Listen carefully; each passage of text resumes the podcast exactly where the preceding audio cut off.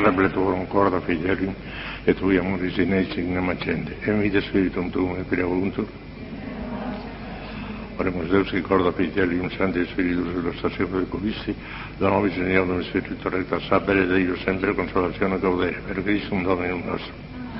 Ave Maria, grazia plena, Dominus tecum, benedicta tui mulieribus e il fructus ventris tui, Gesù.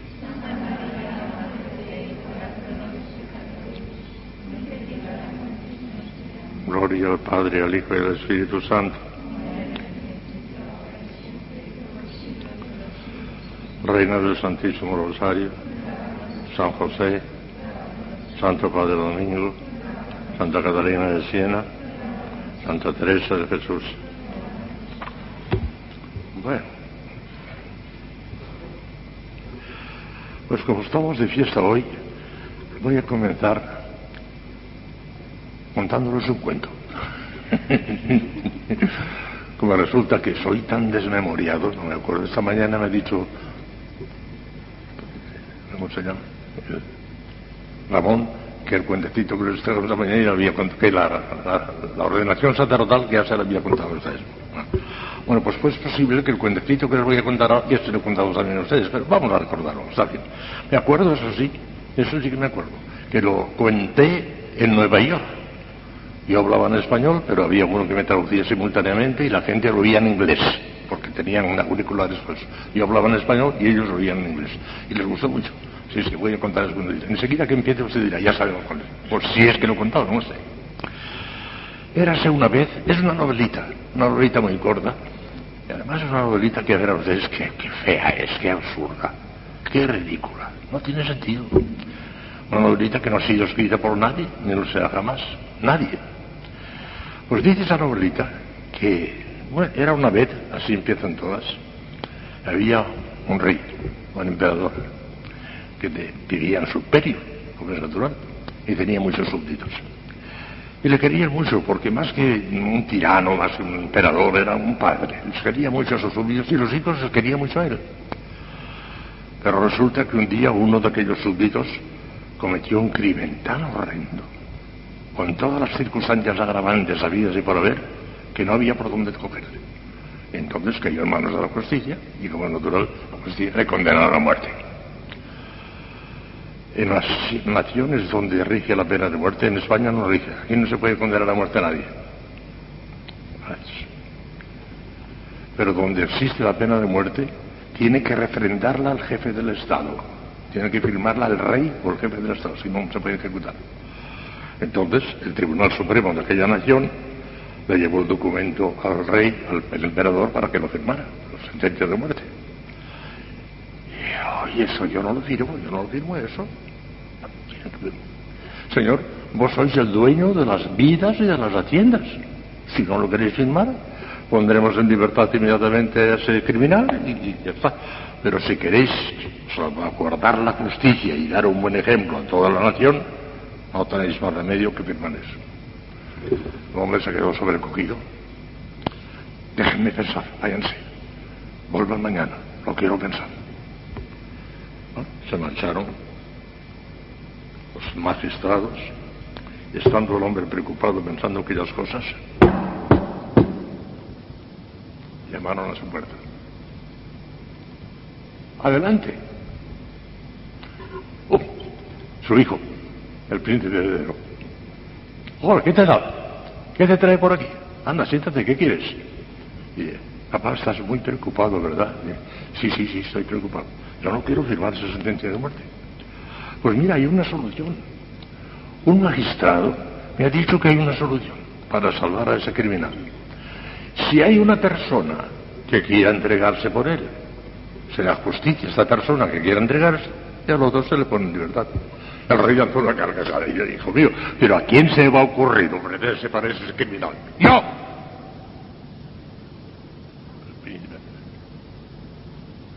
Entonces, en Nueva York tenía escondido un crucifijo.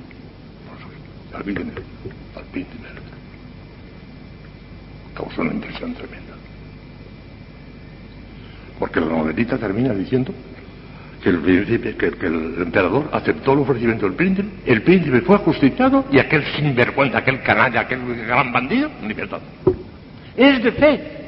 Esa novelita tan absurda, tan ridícula, es de fe. El artículo número uno de nuestra fe cristiana.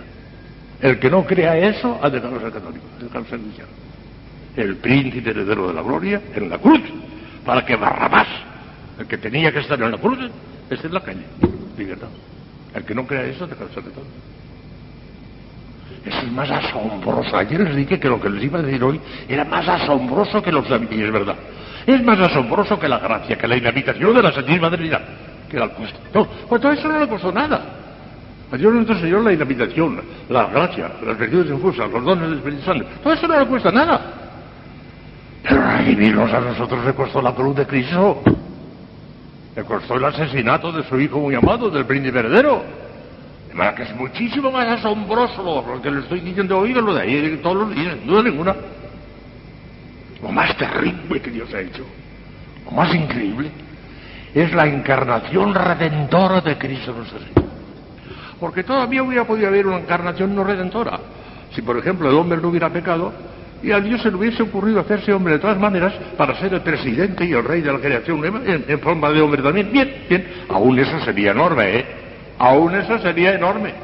Porque ¿qué diríamos de un hombre que quisiese hacerse hormigo para agradar a las hormigas?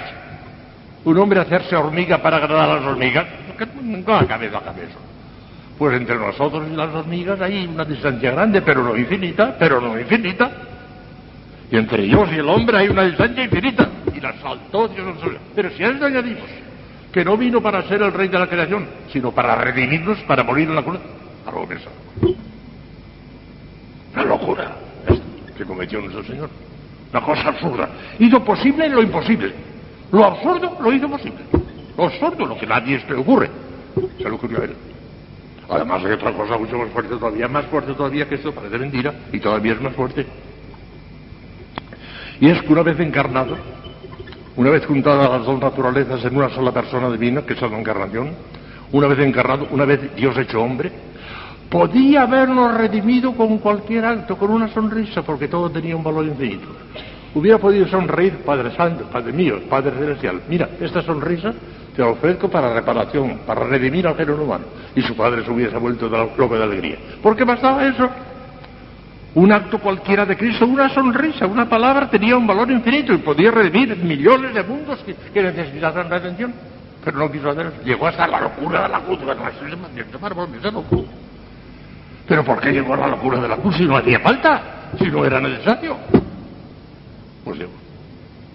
Que llegó para que viésemos que nosotros nos viésemos, somos que somos tan obtusos, que, que no comprendemos casi nada. Para que viésemos que Dios se había vuelto loco de amor por nosotros, quiso llegar hasta la cruz, que no tenía ninguna necesidad. Podía redimir al género humano sin llegar a la cruz. Tremendo. ¿eh? Por eso lo dije ayer y lo repito hoy. Lo más asombroso que ha hecho Dios es la encarnación redentora. Más que la gracia, más que la inevitación de la Santísima Trinidad. Porque todo eso no le cuesta nada a Dios. Pero la redención, la encarnación redentora, le costó la sangre de Cristo, le costó la cruz. Porque claro, hubiera también y además otra cosa, pudiera haber hecho otra cosa.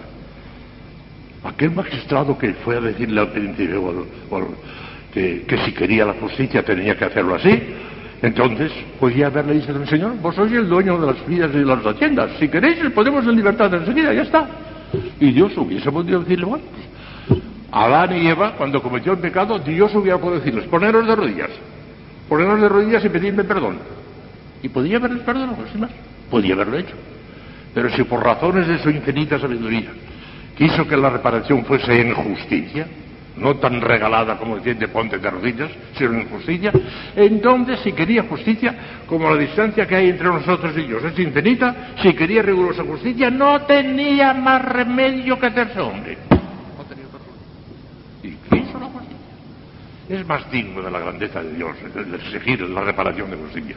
Pero como eso, todo el género humano ha habido y por haber, todo el género humano junto ha habido y por haber, jamás hubiera podido repararlo en justicia, porque no podemos hacer un acto infinito, la distancia es infinita y no podemos salvar, pues no tenía más remedio que encargarse él o el Padre o el Espíritu Santo. Porque dice Santo Tomás que cualquier caso la Santísima Trinidad hubiera podido encarnarse no solamente el Hijo, sino también el Padre o el Espíritu Santo. De hecho, decretaron por razones de infinita sabiduría que nosotros no sabemos, decretaron que la encarnación fue el Hijo.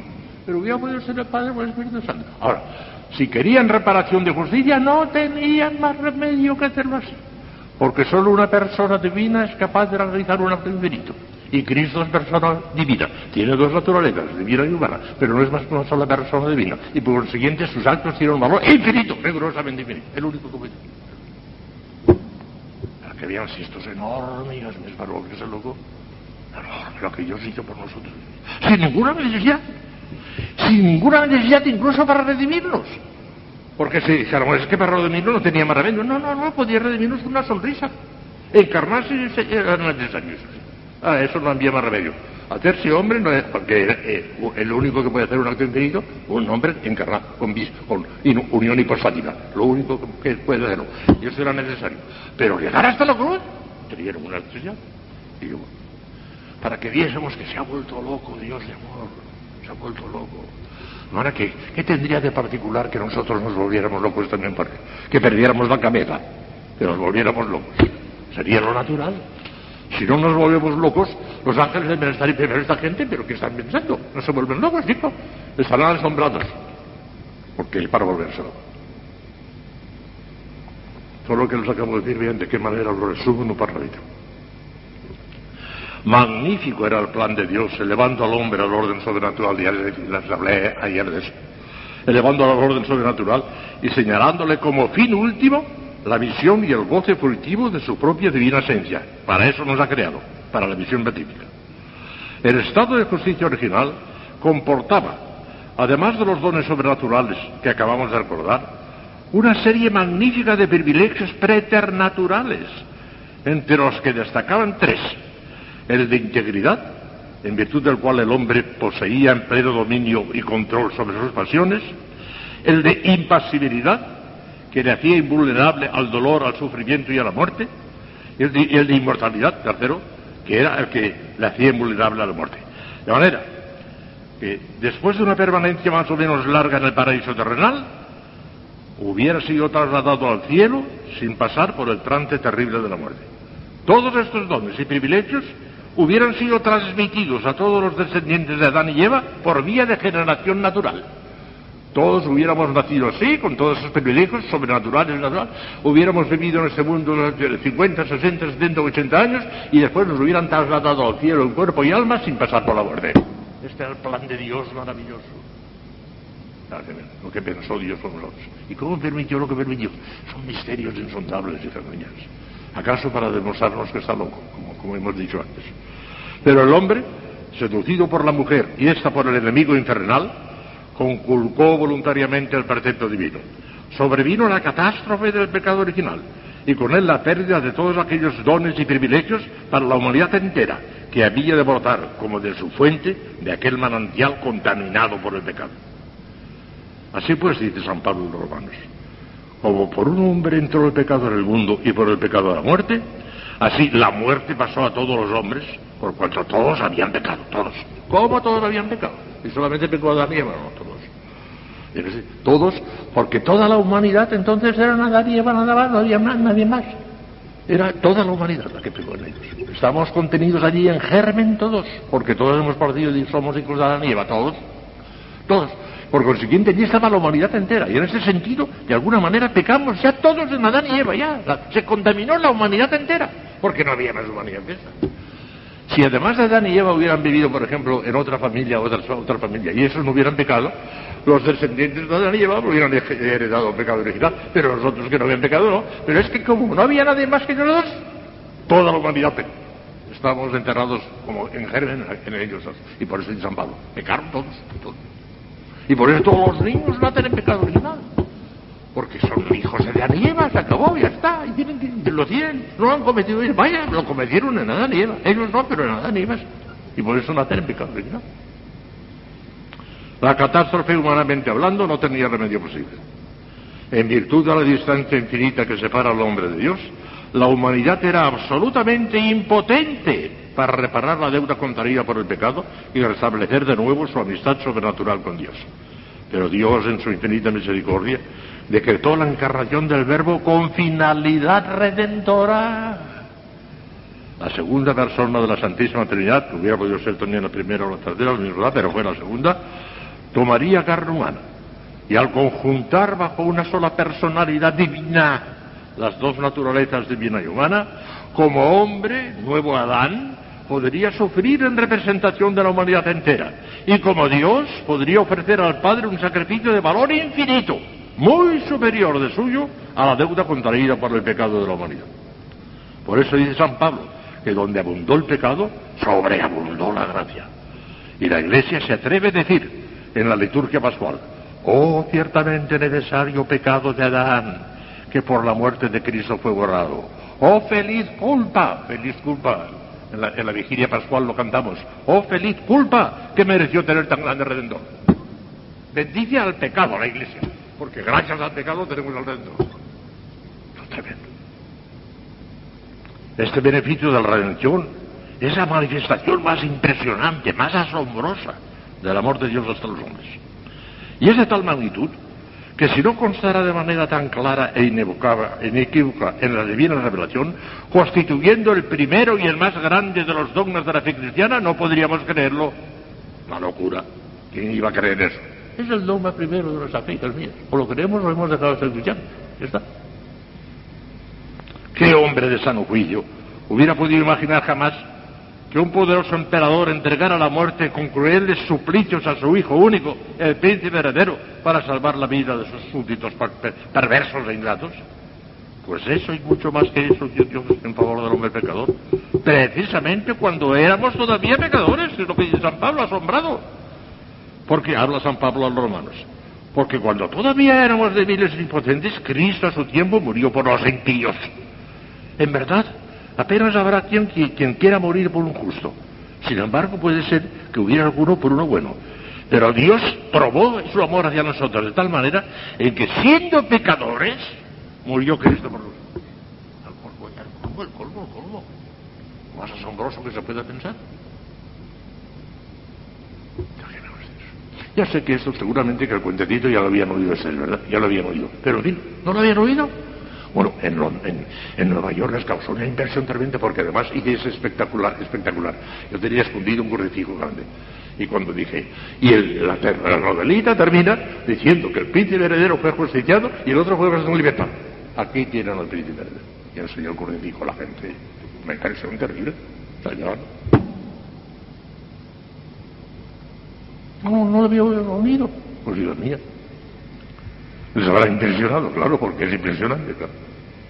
En, Nueva York causó que una impresión tremenda. La visión después parece que nos ha abrumado, ¿sí? pero tiene razón, ¿verdad? Ah, yo ya no le hice Ya digo, si hubiera sido una encarnación no redentora, para ser el, el rey de, la humanidad, pero sin sufrir nada, no redimir porque no había pecado de la humanidad, todavía eso sería enorme, porque que un hombre se haga hormiga, eso no, señor, no, no cabe en la cabeza, y seguido Dios hormiga. Pero que además sea muriendo en la cruz, vamos, vamos ya no tiene nombre.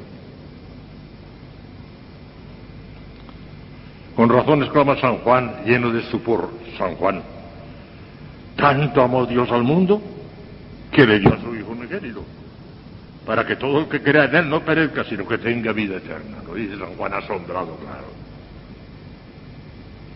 Y la Santa Iglesia, en la liturgia del sábado santo, exclama, de nada nos sirviera haber nacido si Él no nos hubiera redimido. Oh admirable efusión de tu piedad hacia nosotros, oh inestimable amor de caridad, entregaste al Hijo para redimir al esclavo. Lo dice la Iglesia en la liturgia del Sábado Santo. Sat, Barrabás es el que tenía que estar en la cruz, en la calle y nuestro Señor en la cruz. Asombroso, no, hay nada más grande. Mira, el misterio del Rosario, yo creo que todos son importantísimos, es la vida y, muerte y resurrección de nuestro Señor Jesucristo, pero hay su jerarquía. En los misterios gozosos, el principalísimo de todos ellos es la encarnación del Verbo, primero. y de ahí arranca todo lo acabamos de decir. La encarnación es más importante. En los dolorosos, todos son importantes. Pero el colmo llegó en la crucifixión ahí me, me, entretengo sobre todo en la crucifixión, que es el más importante de los cinco misterios dolorosos. Y en los gloriosos el más importante, que es la base y fundamento de toda nuestra fe, la resurrección de Cristo, más importante. ¿vale? Encarnación, crucifixión, resurrección, los tres principales misterios del Santo Rosario. Todavía hay algo más que añadir, aunque lo que les he dicho es impresionante.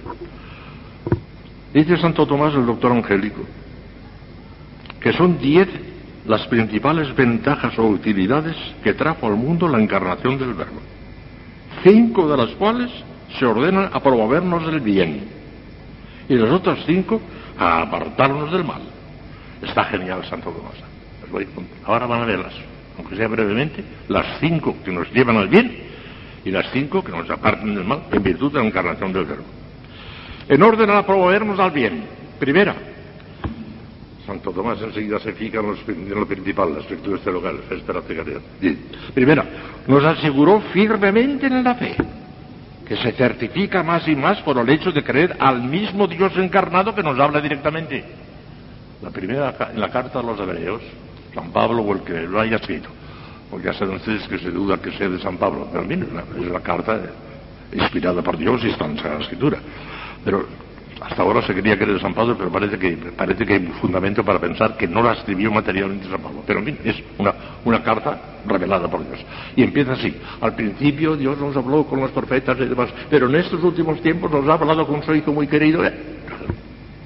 Y nos confirman la fe, porque aquella fe que ya teníamos por los profetas, nos las confirma con su propia palabra el Hijo de Dios. Es la confirmación de la fe definitiva. Segunda razón, nos confirman la esperanza al poner tan claramente de manifiesto la infinita misericordia de Dios para con un hombre pecador. ¿Qué podemos esperar de la misericordia de Dios después de esa locura tan grande que hay? Ya. Los demás ya no tienen importancia, para que podemos estar tranquilísimos de que tendremos misericordia de Dios. Tercera, nos, nos inflaman la caridad, claro, que encuentra su mayor excitante en la contemplación de un Dios encarnado y crucificado por nuestro amor. No me mueve mi Dios para creerte el cielo que me tienes prometido. Ni me mueve el infierno tan temido para dejar por eso venderte. Tú me mueves, Señor. Muéveme al verte clavado en una gloria encarnecido. Muéveme al ver tu cuerpo tan herido. Muéveme tus afrentas y tu muerte. Muéveme en fin tu amor, Señor. Y en tal manera que aunque no hubiera cielo yo te amara. Y aunque no hubiera infierno te temiera. No me tienes que dar porque te quiera pues aunque lo que espero no esperara, lo mismo que te quiero te quisiera. No saben todas ustedes de memoria. Y es maravilloso, es un acto purísimo de amor, pensando en el divino. Díganlo con toda el alma eso. Es un acto de amor purísimo. Cuarta, nos da ejemplo de sublime de todas las virtudes. Oh, Dios mío. Todos los santos nos dan ejemplo de alguna virtud, pero Cristo nos da de las virtudes. Hay santos que entre sí no se parecen. Unos van por un lado y otros por otro, pero todos se parecen a Cristo. Entre sí no se parecen, pero a Cristo todos. ¿Por qué? Porque Cristo tiene infinidad de matices, tiene todas las virtudes en grado infinito y por consiguiente, de cualquier manera que se imite, es siempre en torno a Cristo todo. Abismo de todas las virtudes. Decimos en la letanía del Sagrado Corazón que yo tengo la devoción de decirla todos los viernes del año letanía del Sagrado Corazón. Una de las invocaciones, corazón de Jesús, abismo de todas las virtudes, ten piedad de nosotros. Y quinta, son cinco, nos, dicho, nos dio la máxima participación de su divinidad a través de la humanidad de Cristo. San, San Agustín tiene un rasgo genial como tantos otros y dice, Dios se hizo hombre para que el hombre se hiciera Dios. Nos tiran envidia los ángeles porque Dios no se hizo. Pecaron los ángeles y el infierno y no han tenido redención. No se ha hecho ángel para redimirlos. Pecaron los hombres y el Señor tuvo compasión de nosotros y se hizo hombre. Y como la humanidad de Cristo está infinitamente por encima de los ángeles, nos tienen envidia. En sí misma la naturaleza angélica es superior a la naturaleza humana. Pero la naturaleza humana en Cristo es infinitamente superior a todos los ángeles de por haber, nos tienen envidia, santa envidia, adorando a Cristo. ¿Qué cinco manifestaciones para llevarnos al bien, pero hay otras cinco para apartarnos del mal. Primera, nos libró de la esclavitud del demonio. Porque por encarnación del verbo, la naturaleza humana es más digna de veneración que la misma naturaleza angélica, con la cual nos quitó la ocasión de idolatría y veneración de los demonios. Porque hay paganos que idolatran y veneran a los demonios. Comprenden que hay un espíritu que, le tiene miedo porque es el, dios del mal, es el demonio, ¿verdad? Y le veneran y le veneran porque tiene mal. Cristo nos quitó esa, preocupación. Nos evitó la, la, posibilidad de caer en la idolatría imposible. Nos libró de la esclavitud de Satanás. Segunda, nos enseña la dignidad de la naturaleza humana, santificada por el Verbo, y con ello la necesidad de no profanarla por el pecado. San León, en el, oficio de Navidad, dice, reconoce cristiano tu dignidad, y hecho partícipe de la divina naturaleza, no quieras volver a la vileza de tu antigua condición. como nos dignifica. Tercero, nos quita la presunción, fuente de muchos pecados porque la encarnación del Verbo se hizo sin ningún mérito de nuestra parte ni del propio Cristo, sino por pura misericordia de Dios. Saben ustedes que Dios, a predestinar a Cristo para dentro de la no tuvo en cuenta los méritos que iba a, realizar. Bueno, no, a, a priori, sin más, como todas nuestras predestinaciones, se hacen sin tener en cuenta los futuros méritos. Porque Dios quiere, por pura misericordia, ¿se acabó? Y la predestinación de Cristo no fue así. También fue así. No teniendo en cuenta los méritos que iba a contar él, sino porque Dios quiso, puramente gratuito. Nos quita la presunción porque nos la da gratuitamente. Tercero, nos quita la soberbia, origen de todos los pecados, porque el Verbo encarnado Jesucristo nos dio el más sublime ejemplo de humildad que jamás dieron los hombres. Aprended de mí, que soy manso y humilde de corazón. Estoy por decirles que el único verdaderamente humilde que ha habido en este año, en ese mundo, más que la Virgen María, el más profundamente humilde fue Cristo. ¿Por qué? porque él, que tenía una sabiduría infinita como verbo de Dios, sabía que entre su divinidad y su humanidad, en cuanto Dios y en cuanto hombre, había una distancia infinita. Esa distancia infinita estaba tan entrañablemente unida que había una unión hipostática. Dos naturalezas distintas por una sola persona de vida. Y esa naturaleza humana, unida hipostáticamente al verbo, se sentía atemorizada ante el verbo. Atemorizada por la infinita distancia que había. Estaba sometido a una profundísima humildad. Cristo, en cuanto hombre, estaba de rodillas día y noche delante de él mismo en cuanto Dios. La unión hipostática le sumergía en una humildad como ni la Virgen pudo conseguirlos. Porque la Virgen no tenía las luces de nuestro Señor. Fue humildísima también. Le dio muchas luces al Espíritu Santo. Pero no tanto como Cristo. Cristo estaba abrumado de humildad. Estando hipostáticamente unido al verbo. Y por eso mismo, porque estaba hipostáticamente unido al verbo. Y quinta y última razón, nos libró totalmente del pecado al satisfacer Cristo por nosotros y aplicarnos el fruto de su redención de una manera superabundante. La deuda quedó superpagada, infinitamente pagada, porque el pecado de la nieve de toda la humanidad será todo lo grande que ustedes quieran, pero no es infinito. En cambio la reparación fue infinita, que le devolvió a Dios más gloria que le había arrebatado toda la humanidad pecadora, más. Como se ve, el beneficio de la encarnación del Verbo y redención del género humano escapa en absoluto a toda ponderación. Es una cosa asombrosa. Llamó llenó el mundo de bienes y destruyó todos los males que pueden apartar al hombre del fin sobrenatural, que es la eterna bienaventura. Y hoy no les digo nada más, porque esto es abrumador. Si lo piensan bien, tienen para 100 años. Hombre, pues me alegro de que no hubieran escuchado nunca ese cuentecito porque es, es impresionante, efectivamente. Piénsenlo para que vean y piensen sobre todo que hay que responder como con ese soneto que les he recordado también, no me mueve mi Dios para caer.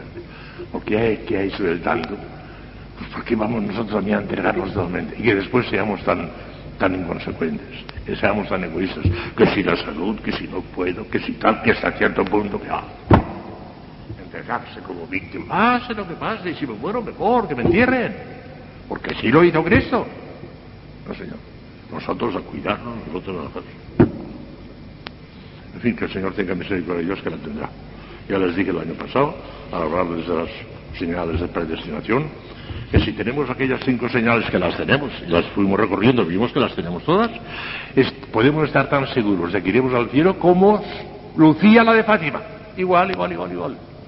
Porque la Virgen, al decirle que iba a ir al cielo Lucía, no hizo más que ponerle una guinda una guinda encima de esas cinco condiciones, que las tenemos las cinco, como ustedes saben, que les demostré bien a don Basilio le causó una inversión tremenda.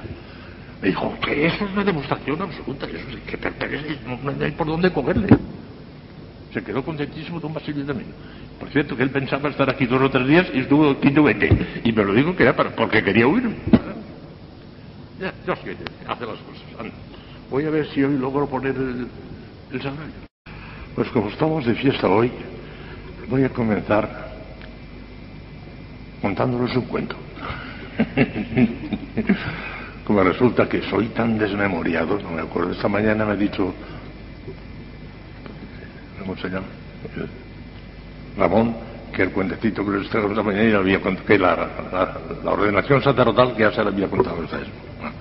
Bueno, pues, pues es posible que el cuentecito que les voy a contar ahora ya se lo he contado también a ustedes, pero vamos a recordarlo, está bien.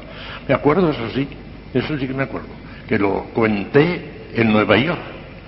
Yo hablaba en español, pero había uno que me traducía simultáneamente y la gente lo oía en inglés, porque tenían auriculares, pues yo hablaba en español y ellos lo oían en inglés. Y les gustó mucho. Sí, sí, voy a contar eso. Enseguida que empiece usted dirá, ya sabemos cuál es. Por si es que lo he contado, no sé. Érase una vez, es una novelita, una novelita muy corta, y además es una novelita que a ver a ustedes que, que fea es, que absurda, que ridícula, no tiene sentido. Una novelita que no ha sido escrita por nadie, ni lo será jamás, nadie.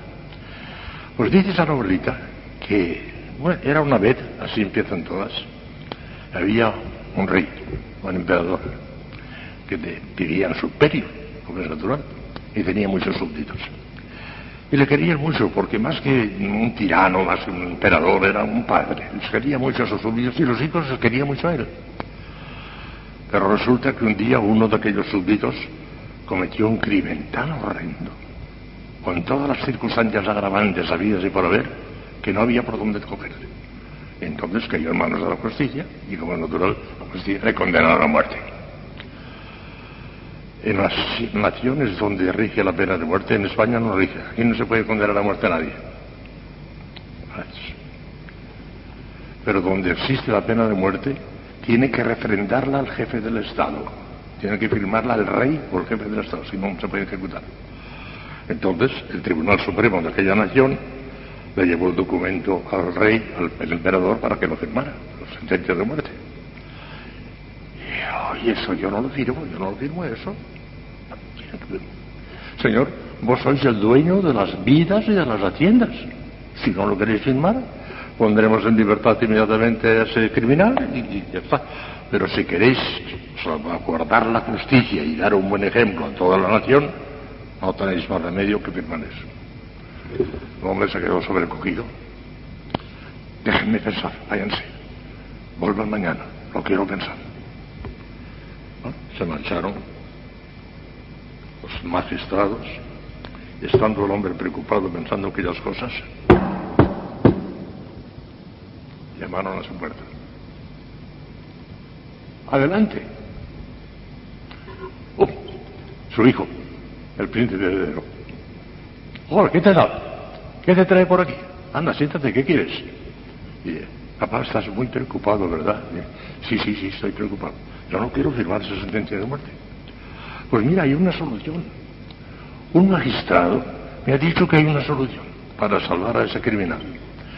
Si hay una persona que quiera entregarse por él, será justicia esta persona que quiera entregarse y al otro se le pone en libertad. El rey lanzó una carcajada y yo hijo mío, pero ¿a quién se va a ocurrir ofrecerse para ese criminal? ¡Yo!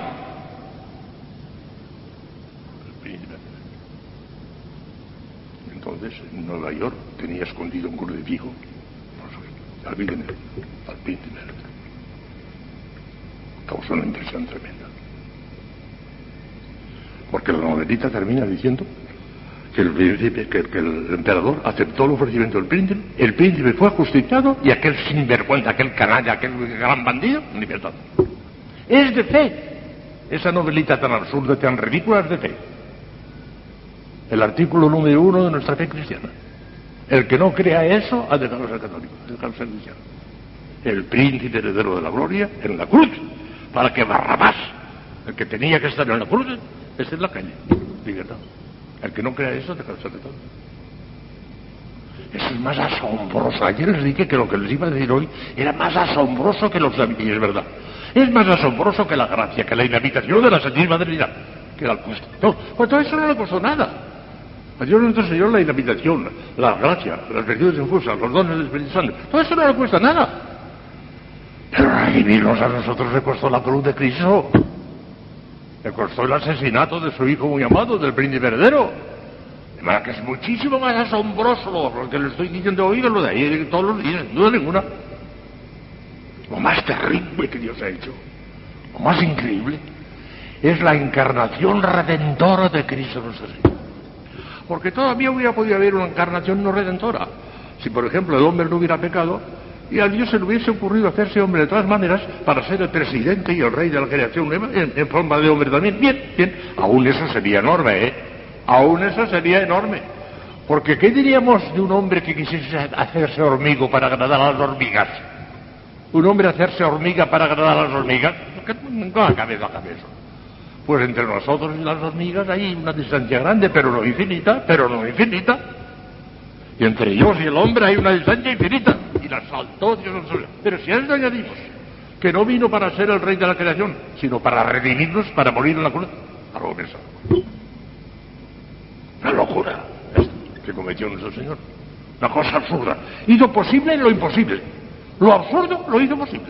Lo absurdo, lo que nadie se ocurre. Se le ocurrió a él. Además hay otra cosa mucho más fuerte todavía, más fuerte todavía que esto, parece mentira, y todavía es más fuerte. Y es que una vez encarnado, una vez juntadas las dos naturalezas en una sola persona divina, que es la encarnación, una vez encarnado, una vez Dios hecho hombre, podía habernos redimido con cualquier acto, con una sonrisa, porque todo tenía un valor infinito. Hubiera podido sonreír, Padre Santo, Padre mío, Padre Celestial. Mira, esta sonrisa te la ofrezco para reparación, para redimir al género humano. Y su padre se hubiese vuelto de loco de alegría. ¿Por qué bastaba eso? Un acto cualquiera de Cristo, una sonrisa, una palabra tenía un valor infinito y podía redimir millones de mundos que, que necesitaran redención. Pero no quiso hacer. Llegó hasta la locura de la cruz. Pero ¿por qué llegó a la locura de la cruz si no hacía falta? Si no era necesario. Pues llegó. Que llegó para que viésemos nosotros nos viésemos, somos que somos tan obtusos, que no comprendemos casi nada para que viésemos que Dios se había vuelto loco de amor por nosotros, quiso llegar hasta la cruz, que no tenía ninguna necesidad. Podía redimir al género humano sin llegar a la cruz. Tremendo. ¿eh? Por eso lo dije ayer y lo repito hoy. Lo más asombroso que ha hecho Dios es la encarnación redentora. Más que la gracia, más que la inevitación de la Santísima Trinidad, porque todo eso no le cuesta nada a Dios. Pero la redención, la encarnación redentora, le costó la sangre de Cristo, le costó la cruz. Porque claro, hubiera también y dar otra cosa, pudiera haber hecho otra cosa. Aquel magistrado que fue a decirle al príncipe que, si quería la justicia tenía que hacerlo así, entonces podía haberle dicho Señor, vos sois el dueño de las vidas y de las haciendas, si queréis podemos en libertad enseguida, ya está. Y Dios hubiese podido decirle, bueno, Adán y Eva, cuando cometió el pecado, Dios hubiera podido decirles, poneros de rodillas, poneros de rodillas y pedirme perdón. Y podía haberles perdonado, sin más. Podía haberlo hecho. Pero si por razones de su infinita sabiduría quiso que la reparación fuese en justicia, no tan regalada como de ponte de rodillas, sino en justicia, entonces si quería justicia, como la distancia que hay entre nosotros y ellos es infinita, si quería rigurosa justicia, no tenía más remedio que hacerse hombre. No tenía Y hizo la justicia. Es más digno de la grandeza de Dios el exigir la reparación de justicia. Pero como eso, todo género humano ha habido y por haber, todo género humano junto ha habido y por haber, jamás hubiera podido repararlo en justicia, porque no podemos hacer un acto infinito, la distancia es infinita y no podemos salvar, pues no tenía más remedio que encargarse él o el Padre o el Espíritu Santo. Porque dice Santo Tomás que en cualquier caso de la Santísima Trinidad hubiera podido encargarse no solamente el Hijo, sino también el Padre o el Espíritu Santo. De hecho, declararon por razones de infinita sabiduría que nosotros no sabemos, declararon que la encarnación fue el Hijo. Pero hubiera podido ser el Padre o el Espíritu Santo. Ahora, si querían reparación de justicia, no tenían más remedio que hacerlo así. Porque solo una persona divina es capaz de realizar un acto infinito. Y Cristo es persona divina. Tiene dos naturalezas, divina y humana, pero no es más que una sola persona divina. Y por consiguiente sus actos tienen un valor infinito, rigurosamente infinito. El único que puede. Para que vean si esto es enorme, es valor que es el loco. Lo que Dios hizo por nosotros. Sin ninguna necesidad sin ninguna necesidad incluso para redimirnos. Porque si dijéramos, es que para redimirnos no tenía más remedio. No, no, no, podía redimirnos una sonrisa. Encarnarse era necesario. Ah, eso no había más remedio. Hacerse hombre no es, porque eh, el único que puede hacer un acto infinito, un hombre encarnado, con, con unión hipostática. Lo único que puede hacerlo. Y eso era necesario. Pero llegar hasta la cruz, tenían una estrella. Y yo, para que viésemos que se ha vuelto loco Dios de amor. Se ha vuelto loco. Ahora, ¿qué, ¿qué tendría de particular que nosotros nos volviéramos locos también? Que perdiéramos la cabeza, que nos volviéramos locos. Sería lo natural. Si no nos volvemos locos, los ángeles deben estar primero esta gente, pero ¿qué están pensando? No se vuelven locos, chico. Estarán asombrados. Porque para volverse. Todo lo que les acabo de decir, bien, de qué manera lo resumo en un parradito.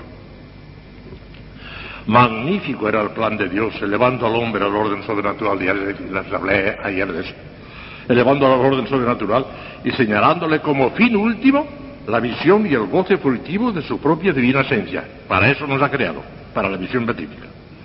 El estado de justicia original comportaba, además de los dones sobrenaturales que acabamos de recordar, una serie magnífica de privilegios preternaturales, entre los que destacaban tres el de integridad, en virtud del cual el hombre poseía en pleno dominio y control sobre sus pasiones, el de impasibilidad, que le hacía invulnerable al dolor, al sufrimiento y a la muerte, y el de, inmortalidad, tercero, que era el que le hacía invulnerable a la muerte.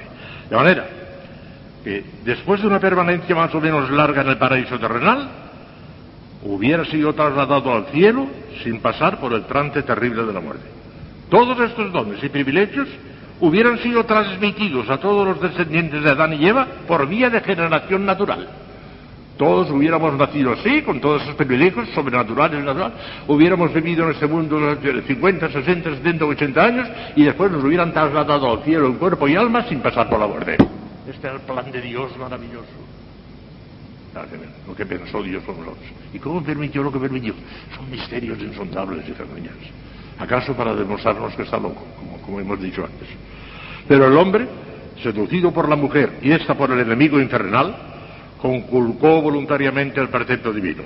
Sobrevino la catástrofe del pecado original y con él la pérdida de todos aquellos dones y privilegios para la humanidad entera que había de brotar como de su fuente de aquel manantial contaminado por el pecado. Así pues, dice San Pablo en los Romanos, como por un hombre entró el pecado en el mundo y por el pecado a la muerte, así la muerte pasó a todos los hombres, por cuanto todos habían pecado, todos. ¿Cómo todos habían pecado? Y solamente y Eva, no, todos. Todos, porque toda la humanidad entonces era Eva nada más, no había nadie más. Era toda la humanidad la que pecó en ellos. Estamos contenidos allí en germen todos, porque todos hemos partido y somos hijos de Adán y Eva, todos. Todos. Por consiguiente, allí estaba la humanidad entera. Y en ese sentido, de alguna manera, pecamos ya todos en Adán y Eva, ya. se contaminó la humanidad entera, porque no había más humanidad que esa. Si además de Adán y Eva hubieran vivido, por ejemplo, en otra familia, otra, familia, y esos no hubieran pecado, los descendientes de Adán y Eva hubieran heredado el pecado original, pero los otros que no habían pecado no. Pero es que como no había nadie más que nosotros, toda la humanidad pecó. Estábamos enterrados como en germen en ellos. Y por eso en San pecaron todos, todos. Y por eso todos los niños nacen en pecado original. Porque son hijos de Adán y Eva, se acabó, ya está. Y tienen que, lo tienen, no lo han cometido ellos. Vaya, lo cometieron en Adán y Eva. Ellos no, pero en Adán y Eva. Y por eso nacen en pecado original. La catástrofe, humanamente hablando, no tenía remedio posible. En virtud de la distancia infinita que separa al hombre de Dios, la humanidad era absolutamente impotente para reparar la deuda contraída por el pecado y restablecer de nuevo su amistad sobrenatural con Dios. Pero Dios, en su infinita misericordia, decretó la encarnación del Verbo con finalidad redentora. La segunda persona de la Santísima Trinidad, que hubiera podido ser también la primera o la tercera, pero fue la segunda, tomaría carne humana. Y al conjuntar bajo una sola personalidad divina las dos naturalezas divina y humana, como hombre, nuevo Adán, podría sufrir en representación de la humanidad entera.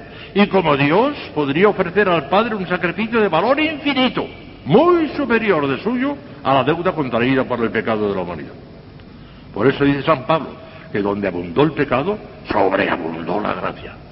Y la Iglesia se atreve a decir en la liturgia pascual, Oh, ciertamente necesario pecado de Adán, que por la muerte de Cristo fue borrado. Oh, feliz culpa, feliz culpa. En la, en la vigilia pascual lo cantamos. Oh, feliz culpa que mereció tener tan grande redentor. Bendice al pecado la iglesia, porque gracias al pecado tenemos al redentor. Tremendo. Este beneficio de la redención es la manifestación más impresionante, más asombrosa del amor de Dios hasta los hombres. Y es de tal magnitud que si no constara de manera tan clara e inequívoca en la divina revelación, constituyendo el primero y el más grande de los dogmas de la fe cristiana, no podríamos creerlo. La locura. ¿Quién iba a creer eso? Es el dogma primero de nuestra fe, el mío. O lo creemos o hemos dejado de ser cristianos. Ya está. ¿Qué hombre de sano juicio hubiera podido imaginar jamás que un poderoso emperador entregara la muerte con crueles suplicios a su hijo único, el príncipe heredero, para salvar la vida de sus súbditos perversos e ingratos? Pues eso y mucho más que eso dio Dios en favor del hombre pecador. Precisamente cuando éramos todavía pecadores, es lo que dice San Pablo, asombrado. Porque habla San Pablo a los romanos. Porque cuando todavía éramos débiles e impotentes, Cristo a su tiempo murió por los impíos. En verdad, apenas habrá quien, quien quiera morir por un justo. Sin embargo, puede ser que hubiera alguno por uno bueno. Pero Dios probó su amor hacia nosotros de tal manera en que siendo pecadores, murió Cristo por nosotros. El colmo, el colmo, el colmo. Más asombroso que se pueda pensar. Ya sé que esto seguramente que el cuentecito ya lo habían oído ese, ¿verdad? Ya lo habían oído. Pero en ¿no lo habían oído? Bueno, en, en, en, Nueva York les causó una inversión tremenda porque además hice ese espectacular, espectacular. Yo tenía escondido un crucifijo grande. Y cuando dije, y el, la, la, novelita termina diciendo que el príncipe heredero fue justiciado y el otro fue puesto en libertad. Aquí tienen al príncipe heredero. Y el crucifijo a la gente. Una inversión terrible. Señor. No, no lo había oído. Pues Dios mío. Les habrá impresionado, claro, porque es impresionante, claro. En, en Nueva York causó que una inversión tremenda visión después parece que nos ha abrumado, ¿sí? pero tiene razón, ¿verdad? Ah, la. Ya digo, si hubiera sido una encarnación no redentora, para ser el, el rey de, la humanidad, pero sin sufrir nada, no redimir porque no había pecado de la humanidad, todavía eso sería enorme, porque que un hombre se haga hormiga, eso no, sé, no, no, no cabe en la cabeza, y se hizo Dios hormiga. Pero que además sea muriendo en la cruz, vamos, ya no tiene nombre. Con razón exclama San Juan, lleno de estupor, San Juan, tanto amó Dios al mundo que le dio a su Hijo unigénito, para que todo el que crea en Él no perezca, sino que tenga vida eterna. Lo dice San Juan asombrado, claro. Y la Santa Iglesia, en la liturgia del sábado santo, exclama, de nada nos sirviera haber nacido si Él no nos hubiera redimido. Oh admirable efusión de tu piedad hacia nosotros, oh inestimable amor de caridad, entregaste al Hijo para redimir al esclavo. Dice la Iglesia en la liturgia del Sábado Santo. Santo. Barrabás es el que tenía que estar en la cruz, en la calle y nuestro Señor en la cruz. Asombroso, no, no hay nada más grande. Mira, el misterio del rosario, yo creo que todos son importantísimos, es la vida y, y muerte y resurrección de nuestro Señor Jesucristo, pero hay su jerarquía.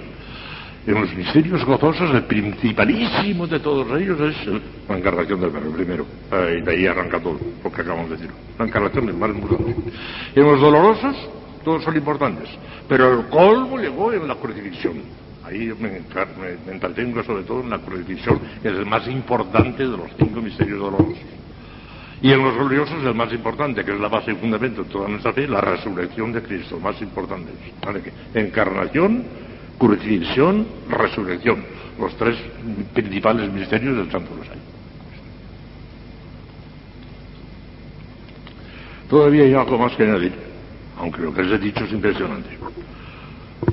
Dice Santo Tomás, el doctor Angélico, que son diez las principales ventajas o utilidades que trajo al mundo la encarnación del Verbo, cinco de las cuales se ordenan a promovernos el bien, y las otras cinco a apartarnos del mal.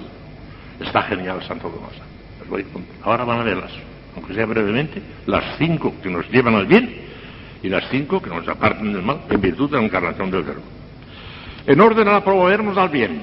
Primera, Santo Tomás enseguida se fija en, lo principal, las virtudes teologales, esperanza y Primera, nos aseguró firmemente en la fe, que se certifica más y más por el hecho de creer al mismo Dios encarnado que nos habla directamente. La primera, en la carta a los hebreos, San Pablo o el que lo haya escrito, porque saben ustedes que se duda que sea de San Pablo, pero bien, es la carta inspirada por Dios y está en la Escritura. Pero hasta ahora se quería que era de San Pablo, pero parece que, parece que hay fundamento para pensar que no la escribió materialmente San Pablo. Pero en fin, es una, una carta revelada por Dios. Y empieza así. Al principio Dios nos habló con los profetas y demás, pero en estos últimos tiempos nos ha hablado con su Hijo muy querido. Y nos confirman la fe, porque aquella fe que ya teníamos por los profetas, nos las confirma con su propia palabra por el Hijo de Dios. Es la confirmación de la fe definitiva. Segunda razón, nos confirman la esperanza al poner tan claramente de manifiesto la infinita misericordia de Dios para con un hombre pecador. ¿Qué podemos esperar de la misericordia de Dios después de esa locura tan grande que hay? Los demás ya no tienen importancia, para que podemos estar tranquilísimos de que tendremos misericordia de Dios. Tercera, nos, nos inflaman la caridad, claro, que encuentra su mayor excitante en la contemplación de un Dios encarnado y crucificado por nuestro amor. No me mueve mi Dios para creerte el cielo que me tienes prometido. Ni me mueve el infierno tan temido para dejar para eso venderte. Tú me mueves, Señor. Muéveme al verte clavado en una cruz y encarnecido. Muéveme al ver tu cuerpo tan herido. Muéveme tus afrentas y tu muerte. Muéveme en fin tu amor, Señor. Y en tal manera que aunque no hubiera cielo, yo te amara. Y aunque no hubiera infierno, te temiera. No me tienes que dar porque te quiera pues aunque lo que espero no esperara, lo mismo que te quiero te quisiera. ¿No saben todas ustedes de memoria? Y es maravilloso, es un acto purísimo de amor, pensando en el correctivo. Díganlo con toda el alma eso. Es un acto de amor purísimo. Cuarta, nos da ejemplo de sublime de todas las virtudes. Oh, Dios mío. Todos los santos nos dan ejemplo de alguna virtud, pero Cristo nos da de las virtudes. Hay santos que entre sí no se parecen, unos van por un lado y otros por otro, pero todos se parecen a Cristo. Entre sí no se parecen, pero a Cristo todos. ¿Por qué? Porque Cristo tiene infinidad de matices, tiene todas las virtudes en grado infinito y por consiguiente, de cualquier manera que se limite, es siempre en torno a Cristo todo. Abismo de todas las virtudes. Decimos en la letanía del Sagrado Corazón que yo tengo la devoción de decirla todos los viernes del año la letanía del Sagrado Corazón. Una de las invocaciones, corazón de Jesús, abismo de todas las virtudes, ten piedad de nosotros. Y quinta, son cinco, nos, dicho, nos dio la máxima participación de su divinidad a través de la humanidad de Cristo.